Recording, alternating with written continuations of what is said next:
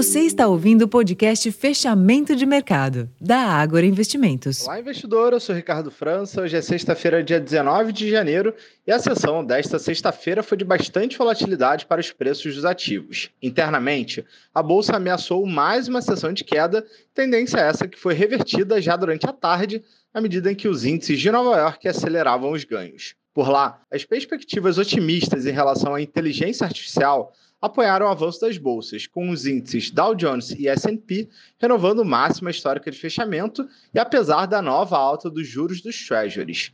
Mais cedo, na Europa, as bolsas recuaram, pressionadas pelo resultado fraco das vendas no varejo no Reino Unido.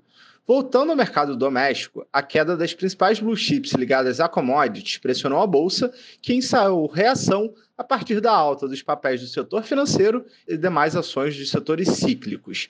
Entre altas e baixas, o Ibovespa encerrou o dia com leve valorização de 0,25% aos 127.636 pontos, com volume financeiro de 27,4 bilhões de reais.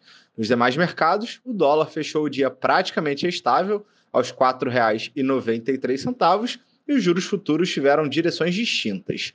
Por fim, a agenda desta sexta-feira reservou a leitura do IBCBR, indicador de atividade visto como uma proxy do PIB e que ficou estável na leitura mensal do mês de novembro, resultado dentro do esperado pelo mercado.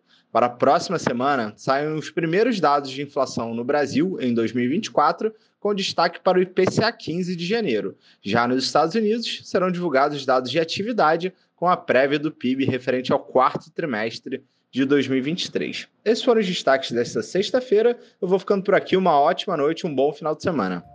Thank you.